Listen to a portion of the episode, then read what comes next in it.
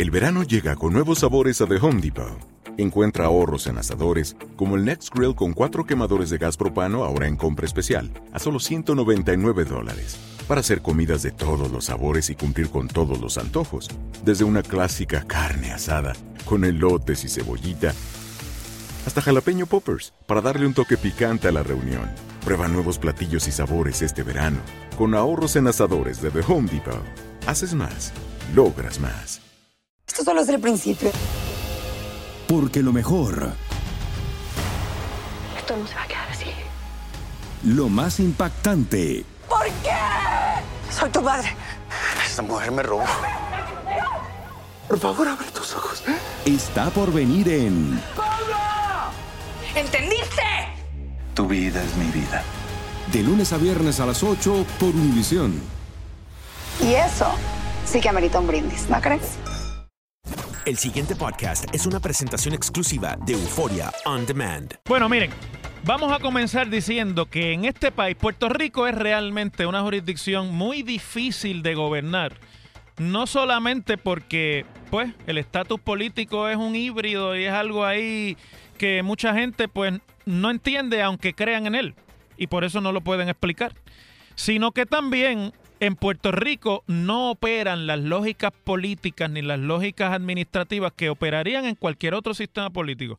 En todas las jurisdicciones de los Estados Unidos, donde se han nombrado y creado juntas de control o de supervisión fiscal, como usted les quiera llamar, la idea detrás de esa acción absolutamente antidemocrática donde quiera que han existido, no solamente en Puerto Rico, y a contrapelo de la voluntad popular, que es la que en teoría en la democracia decide y toma a base de la elección de representantes del pueblo, que a su vez son miembros de los partidos políticos que compiten en elecciones, se supone y es la teoría que esos representantes son el pueblo y toman las decisiones como si fueran el pueblo a su nombre. Pues eso, cuando se nombran juntas de control fiscal, que se han nombrado en ciudades en los Estados Unidos, y esta es la primera jurisdicción estatal a la que se le nombra una, y por eso hubo que hacer una ley especial del Congreso, la idea es que el proceso político no sea el que prevalezca, porque parte de los problemas cuando hay decisiones difíciles fiscales que tomar es que las decisiones fiscales antipáticas son contrarias al favor del pueblo en las urnas y los políticos que tienen ante todo como una mira su supervivencia política, quiere decir su reelección, su campaña política para continuar en el poder, pues son alérgicos a tomar esas decisiones y las postergan, las posponen, las, las mediatizan, las negocian y no necesariamente se toman entonces las decisiones más sabias porque están intervenidas por el proceso político. Y entonces la teoría es, vamos a ponerle una junta, vamos a ponerle un grupo que sepa de finanzas, que tenga el poder, que le responda a otro estamento jurídico constitucional, a otro nivel político que no sea el local, para que esta gente puedan tomar u obligar a tomar las decisiones. Esa es la lógica donde quiera que han existido juntas, menos en Puerto Rico. En Puerto Rico ha quedado demostrado anoche que la Junta de Control Fiscal o de Supervisión, que yo creo que ahora es la Junta de Opinión Fiscal, porque ya no es ni de control ni de supervisión, responde al proceso político partidista y cede ante la presión política y la opinión pública. Esa es la realidad con lo que quedó con lo que se ha decidido ayer. Empiezo por ahí, porque esto hay que enfilarlo desde el punto de vista de cómo está funcionando, no de cómo es, sino de cómo está funcionando lo que se legisló para que veamos lo que viene. El gobernador Ricardo Rosselló, vamos a decir las cosas aquí como son, ha dado un golpe político maestro ayer con este acuerdo que anunció él mismo primero que nadie con la Junta de Supervisión Fiscal que nosotros nos vamos a pasar toda la semana desmenuzando aquí en este programa, en los programas de la mañana, en los programas que me eh, subsiguen a mí por la tarde y por la noche. Vamos a estar un mes hablando de este acuerdo porque ahora falta finalmente la aprobación del presupuesto cuando se dé. y nosotros vamos a estar aquí explicándole a ustedes que lo que pasó fue que entonces aquí está el impacto de esto y todo eso que es nuestro deber, lo tenemos que hacer. Pero al fin y a la postre, la proyección pública es que el gobernador logró evitar que se le haga daño a unos sectores de la sociedad, daño en términos de lo que son sus realidades económicas y fiscales, y que logró aplazar y o suavizar algunas de las medidas que la Junta de Supervisión Fiscal cacareaba, hablaba, tenían a Natalia Yaresco como un perro bravo por toda la prensa americana y por la prensa local, y el presidente de la Junta fue y por encima de lo que dijo la Natalia Yaresco y demás, negoció y se acomodaron dentro del proyecto político partidista reeleccionario de Ricardo Rosselló. Esas son las cosas como son. El gobernador, y uno no puede ser mezquino en esto, ha tenido un triunfo político partidista en términos de cómo el país va a sentir que el gobernador está respondiendo a las más graves preocupaciones del país. Yo sería muy mal analista si viniera aquí a tratar de enmascarar esa realidad, porque las cosas, aunque uno las diga de otra forma, son como son. Y este programa, nosotros decimos las cosas como son. ¿Qué fue lo que pasó entonces? Es bien sencillo lo que pasó. Yo no voy a entrar ahora aquí en el tema de si el, 2 más 2 son 4 y 3 más 4 y esto. Eso, ya le digo, vamos a tener un mes para eso. Aquí lo que pasó es que el gobernador Roselló ha pactado ha pactado con la Junta de Supervisión Fiscal su supervivencia política y se ha garantizado que su campaña reeleccionaria va a tener los fondos y va a recaudar los fondos necesarios para enfrentarse a la campaña que hagan los grupos o los candidatos o las alianzas de oposición que se formen en Puerto Rico de camino a la próxima elección. Eso es lo que pasó aquí. Y José Carrión, a nombre de la Junta, pactó esa supervivencia política. Supervivencia política se escribe con S y en vez de tres, dos palitos en el medio de la S. Supervivencia política son billetes. Y eso es lo que ha ocurrido aquí. Por eso es que el acuerdo en todo lo demás, la Junta pudo y dejó y tiró y, y, se deshizo de algunas de sus más importantes exigencias, pero logró y pactaron entre ambos que la reforma laboral, o que de la reforma laboral, debo decir mejor, sobreviviera lo que le importa de verdad a ambos lados de la ecuación. No tengo yo que recordarle a ustedes, porque ustedes los que me escuchan lo recordarán, pero para efectos del argumento lo tengo que hacer, que las propuestas de lo que nosotros llamamos la reforma laboral las presentó al país públicamente el gobernador Ricardo Rosselló. Incluía la eliminación de la ley 80, incluía la eliminación del bono de Navidad a los empleados de la empresa privada e incluía todas las demás recortes y limitaciones que hoy se anuncian como un gran logro del gobierno. Así que para efectos reales, el gobernador ha terminado pactando con la Junta que sobreviviera su propia propuesta de reforma laboral.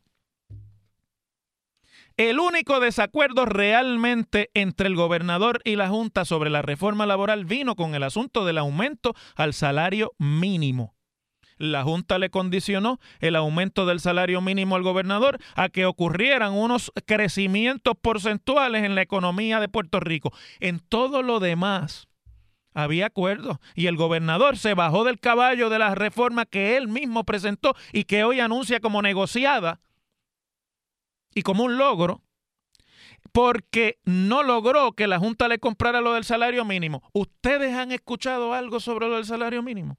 en la negociación que se anunció hoy o anoche y que Fortaleza ha tenido mucho éxito en pasear por el país como una, un triunfo político del gobernador, lo han hecho muy bien. Dieron adelante, inundaron los medios esta mañana, sacaron al gobernador a pasear en lo que ellos quieren proyectar como un triunfo y obviamente han sentado la base de la discusión pública en Puerto Rico. Así es que se hace.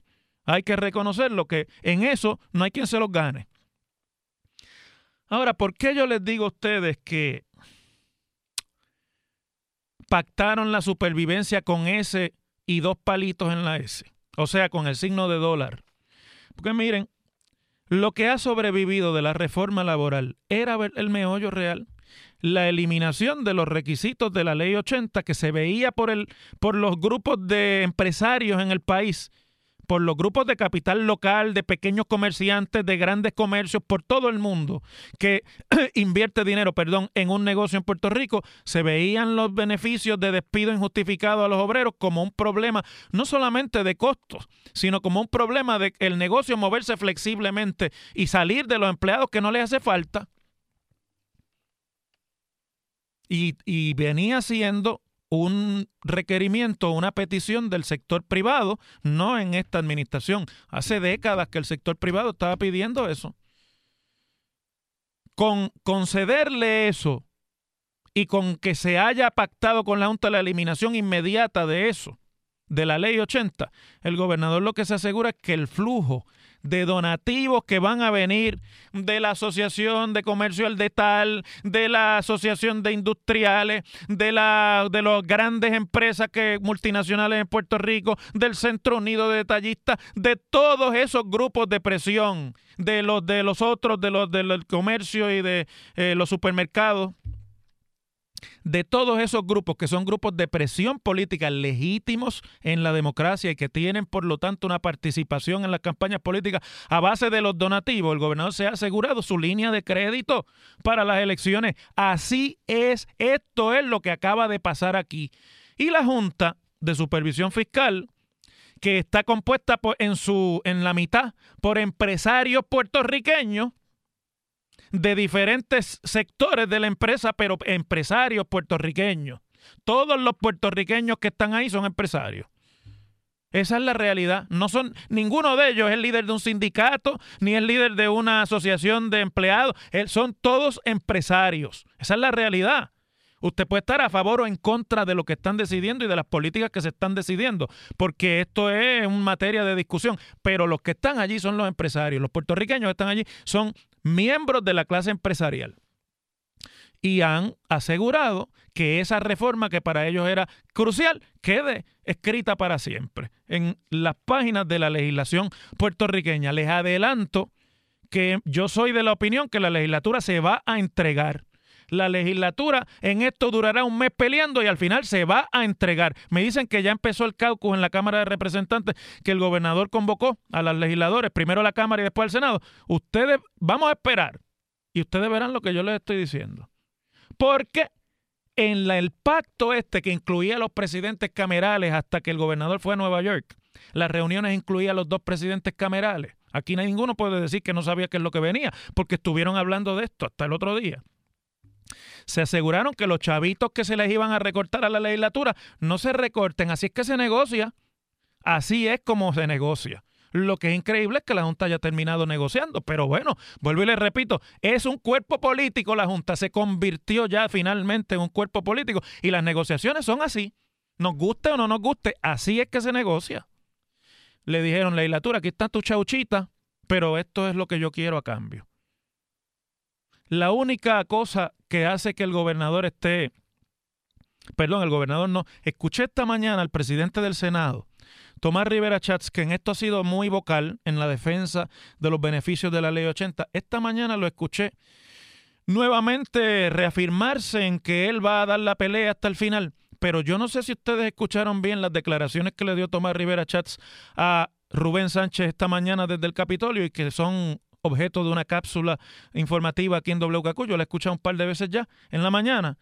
A tomar lo que le molestó del asunto es que el gobernador, después que los reunió a ellos con la Junta y los puso a negociar, y esto es lo que va a pasar, y aquí es que nos vamos, se fue y pactó él solo con la Junta, y entonces le ha tirado el muerto a la legislatura de que cojan el aguacero que obviamente los empleados de las empresas privadas van a tirarle al que se atreva a aprobar la ley que les quite a ellos el beneficio de despido injustificado, porque todo es materia política, inclusive eso en Puerto Rico. Y eso es lo que lo tiene molesto y le digo que eso es lo que él va a ajustar y que hoy eso lo va a decir allí cuando empiece el caucus. Yo les adelanto y se los digo desde ahora, que ustedes saben que pasan las cosas que yo les digo aquí, que eventualmente cuando hayan pasado dos o tres semanas, la legislatura se va a entregar, porque aparecieron los chavitos para la legislatura y porque aparecieron los 78 milloncitos que la legislatura le repartió a los municipios para no solamente asegurar tener a los municipios contentos, no nos dejemos engañar, eso no es para tener a los alcaldes contentos, los alcaldes son los alcaldes, eso es para que los legisladores estén en el reino de los alcaldes y los legisladores no sufran del poder que tienen los alcaldes cuando deciden tumbarle la cabeza a un legislador de distrito con tantos alcaldes eh, poderosos que hay en Puerto Rico. De eso que se tratan esos 78 millones, asegurados también. No se van a tocar. Aquí el asunto está, el único asunto que yo creo que nosotros tenemos que mirar. Bueno, hay dos asuntos que yo quiero que ustedes y yo miremos. Las pensiones los cientos de miles de pensionados que me están escuchando. A ustedes no les tocó nada en esa negociación. El gobierno trató esta mañana de colar, a ver si colaba, el asunto de que habían logrado poder seguir pagando las pensiones por un año más del Fondo General para que no se tengan que recortar, valiéndose de la desinformación que sobre esto ha habido en la opinión pública. Pero Rubén le preguntó al gobernador esta mañana cuando lo entrevistó, ¿usted salvó las pensiones? Sí o no. El gobernador dijo que no. Lo dijo sí mismo. No pudimos llegar a acuerdos ahí, ahí no logramos nada. El gobernador, en eso hay que reconocerle que optó por ser honesto y no seguir la línea del comunicado de prensa que le escribieron ayer y que se distribuyó desde Fortaleza diciendo esa mentira. Porque en el presupuesto próximo no había recortes para las pensiones. El recorte de las pensiones es para el presupuesto de arriba, el que viene después. Y en ese la Junta no transó. ¿Saben por qué la Junta no transó? Por el segundo asunto que yo le quiero traer a ustedes. Esto va a estar dando vueltas por ahí y la legislatura es posible que lo apruebe porque aparecieron los chavitos y se va a entregar la legislatura, no tengo duda de eso. Después del que haya mucho ruido, cuando, la, cuando se le haya eh, olvidado a la gente el golpe, se entregan pero a los bonistas no. A los hedge funds o a los buitres no se le va a olvidar eso. Y no ha habido ninguna reestructuración de deuda que haya tenido acuerdo de bonistas en que no le haya tocado recortar pensiones. Y en ese aspecto, la Junta sabe que si se entregaba, después no iba a lograr un solo acuerdo con los bonistas y los bonistas ya se pusieron de acuerdo ellos allá. Ahora le toca a la Junta y al gobierno bregar con ellos a nombre del pueblo de Puerto Rico. Por eso es que aquí se ha tirado por la borda el asunto de las pensiones. E igual que se ha tirado por la borda el asunto de los recortes en la Universidad de Puerto Rico. Eso tampoco está en la negociación. Lo único que consiguieron es unos fondos de beca, pero el aumento de matrícula va, también lo tiraron por la borda. Por eso es que yo le digo que supervivencia se escribe con S y dos palitos. Las cosas como son. En WKAQ se abre el aula del profesor Ángel Rosa. Conoce de primera mano cómo se bate el cobre en la política. Las cosas como son. Profesor Ángel Rosa en WKAQ. Ve que no hay que estar con mucho tecnicismo para decirle a usted las cosas como son y para explicarle en arroyo bichuela qué es lo que está pasando aquí, para que usted lo entienda. Toda esa rimbombancia de que, no, mire, si esto es sencillito. Ayer hubo reunión del directorio del PNP. ¿Se acuerdan que iban a discutir allí el problema entre Norma y, y Tomás Rivera Chats? Y que se dispararon unos, unos misiles de cabezas nucleares la semana pasada. El gobernador dijo que iba para el directorio el asunto porque era un asunto de confianza. Y Tomás le, le contestó: Yo no tengo nada que hablar de eso en el directorio porque ese es asunto que yo no transo con el directorio, porque yo lo que hago es combatiendo la corrupción. Obviamente implicando dos cosas, que Norma es corrupta y que el gobernador de apellido Rosselló, que tiene históricamente un problema de familia con el tema de la corrupción, supiera que eso es lo que venía detrás. Y que esa es una pelea personal que tiene Tomás contra Norma por las razones que se han discutido aquí, que no son solamente el despido de Lolin, eso viene desde antes, desde que Norma era senadora y Tomás era presidente en el cuatrenio de Luis Fortuño. Pero lo interesante del caso es que después que se había anunciado que se iba a discutir el tema en el directorio del PNP, el secretario general del partido, Rafael Jun Rivera, que es representante de la Cámara, ayer le dijo a la prensa que el directorio nunca se citó para eso, lo estoy citando, y no tenemos como agenda en un futuro de aquí a un mes o dos citar un directorio para atender eso, porque eso no está en los asuntos que tenemos que discutir. Y dijo más, dijo, y vuelvo otra vez a citarlo, que no convocan reuniones del, del, directorio para resolver esos asuntos, sino que de acuerdo con los hallazgos de las investigaciones sobre la Comisión Estatal de Elecciones, que hay una de ellas que está en este momento corriendo primero en el FEI y después y otra en la Comisión misma Estatal de Elecciones, se tomarán o se tomaría alguna acción. O sea, vamos a esperar que la frían a Norma en las investigaciones, porque ya sabemos que el asunto de la nómina del hijo de Norma que dirige la oficina de eh, sistemas de información de la comisión es el asunto aquí a investigarse. Yo, como ya tengo la pausa encima, ¿verdad? Ya mismo, voy a cortar eh, en términos de que ustedes conozcan los pormenores, porque ya los conocen, y les voy a decir mi lectura de esto. Van a esperar porque el informe de la, de la CEE, de la Comisión, fría al hijo de Norma. Y el gobernador, metido en la pelea como está, de ver si lograba el acuerdo con la Junta y necesitando como necesita votos de la legislatura, decidió salomónicamente sacarse ese tema de encima y no forzar la controversia política que allí hubiese podido tener ribetes de humillar a uno de los dos, pero el que más tenía que perder en la discusión, si no le iba bien, era Tomás Rivera Chats. Y no lo quiere tener enajenado para el proceso que ahora ya les describí en el segmento anterior de análisis. Lo interesante, amigos que me escuchan, y me ven a través de Facebook Live de WKQ580 hoy que estoy acá en San Juan y los que me oyen a través de Euforia también, que es la aplicación de teléfonos eh, inteligentes para radio de Univision, que se cita en la prensa de hoy al, al, secretario general del partido diciendo el mejor ejemplo es el de William Villafañe, secretario de la gobernación. Cuando salió a relucir la investigación sobre el, el chat, pues el gobernador, me perdonan, tomó una acción que fue pedirle la renuncia a William Villafañe. Usemos ese ejemplo, al igual que el de Itza García. Y yo pregunto aquí, para que ustedes vean cómo no es lo mismo con violín que con guitarra, dicen en Mayagüez, yo me crié. Pero eso no fue lo mismo que hizo el gobernador cuando surgieron las acusaciones contra O'Neill, el, el exalcalde de Guaynabo. A O'Neill lo fusiló y le pidió la renuncia inmediatamente. No esperó que hubiese investigaciones, ni determinaciones, ni fe, ni nada. Lo fusiló. ¿Ven? Que no es lo mismo. Quita la bella rosa que lo demás. Vamos a la pausa. Las cosas como son. El pasado podcast fue una presentación exclusiva de Euphoria On Demand. Para escuchar otros episodios de este y otros podcasts, visítanos en euphoriaondemand.com. Lo mejor, lo más impactante, está por venir en Tu vida es mi vida. De lunes a viernes a las 8 por Univisión.